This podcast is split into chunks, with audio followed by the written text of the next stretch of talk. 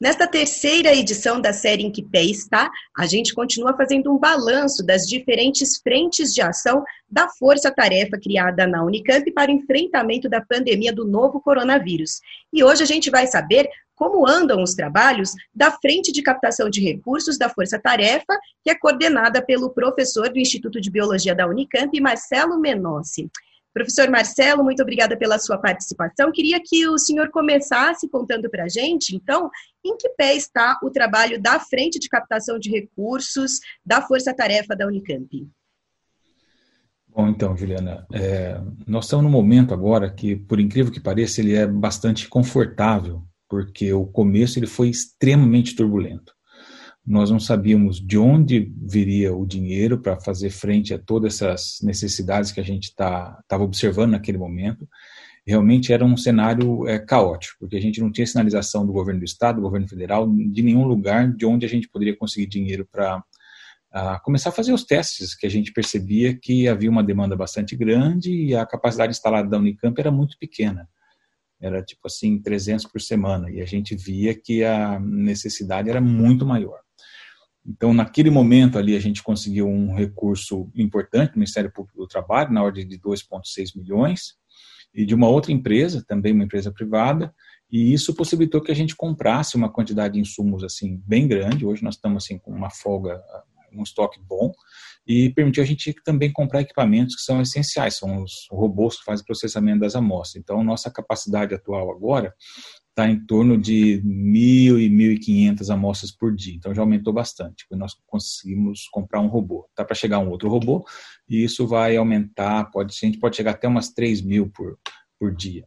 Certo? Então nós estamos agora numa capacidade boa, dando total atenção para a comunidade da Unicamp. A gente consegue fazer todos os testes que a Unicamp precisa e começamos a atender também a comunidade da, da região metropolitana de Campinas.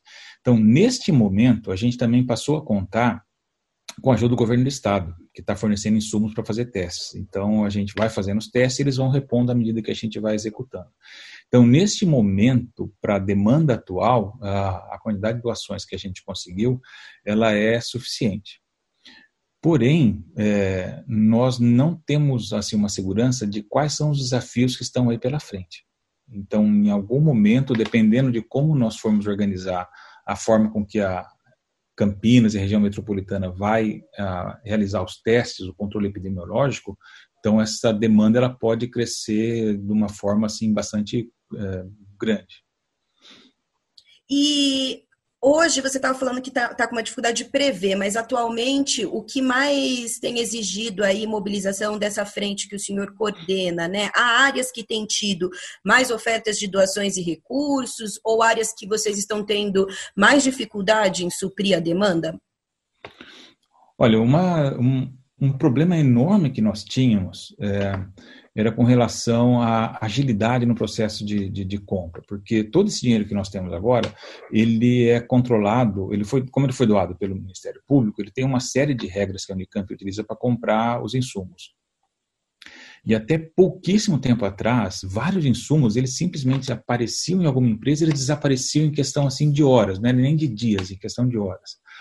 Então, e a Unicamp ela tem que ser super rigorosa para nesse processo de compra. Isso leva uma semana. É, é, por mais que a gente consiga agilizar, e nós conseguimos agilizar isso na Unicamp, o, o DGA, que é esse órgão da, da Unicamp que controla as compras, realmente está fazendo um trabalho incrível, mas ainda assim não estava com a agilidade em alguns momentos críticos. Por exemplo, faltava um insumo que ninguém tinha e de repente aquele negócio chegava.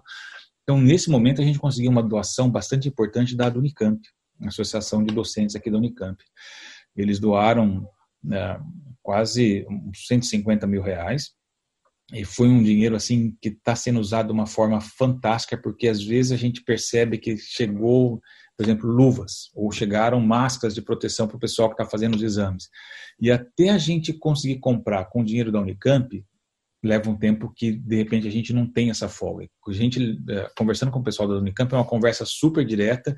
Eles compram do Mercado Livre, eles compram de qualquer lugar e entrega super rápido para nós. Então, para algumas particularidades, esse dinheiro da, da Unicamp está sendo assim absolutamente essencial. Mas ainda assim, Juliana, nós ainda temos problemas. O nosso maior problema realmente está com a compra de, de alguns insumos, porque no mercado nacional ainda falta muita coisa. É, embora o senhor tenha falado que é difícil prever né, o que vem pela frente, eu imagino que a frente de captação de recursos que o senhor coordena tenha que se manter ativa aí durante bastante tempo, considerando que mesmo que a gente passe aí o, o pico da pandemia, né, a gente vai ter outras etapas aí, ou a imunização, o desenvolvimento de medicamentos, né? Então, como é que o senhor pensa? É, é isso mesmo? A frente de captação de recursos vai ter que se manter durante um bom tempo? Vocês já têm algum planejamento aí para os próximos próximos meses? Olha, sim, é, a gente está é, planejando que a gente vai ter essa ação continuada desse laboratório de diagnóstico por bastante tempo, porque uh, esse diagnóstico que a gente faz de detecção do vírus, ele é uma fotografia do momento, né? Então você pode fazer um ensaio agora, e daqui um, uma semana, duas, talvez tenha que fazer de novo, se tiver um pico, alguma coisa assim.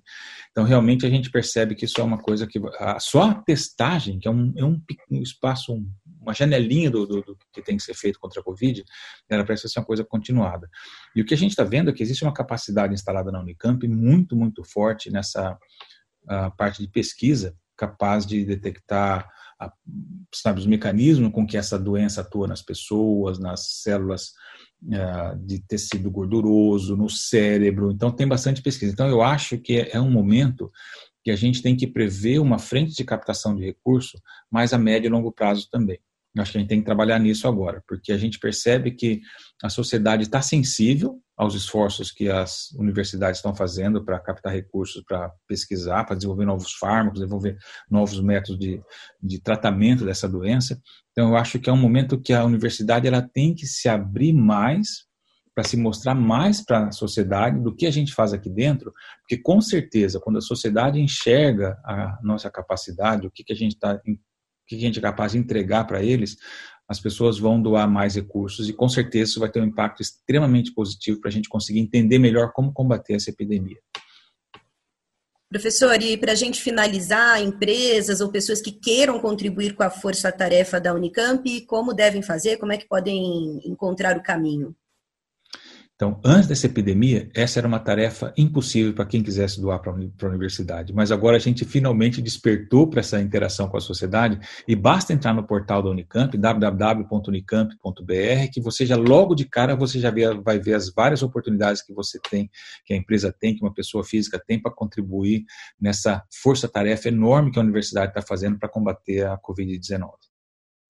Professor Marcelo, muito obrigada pelas informações. Desejo aí um ótimo trabalho a vocês. Obrigado, é um prazer sempre. Um abraço, até a próxima.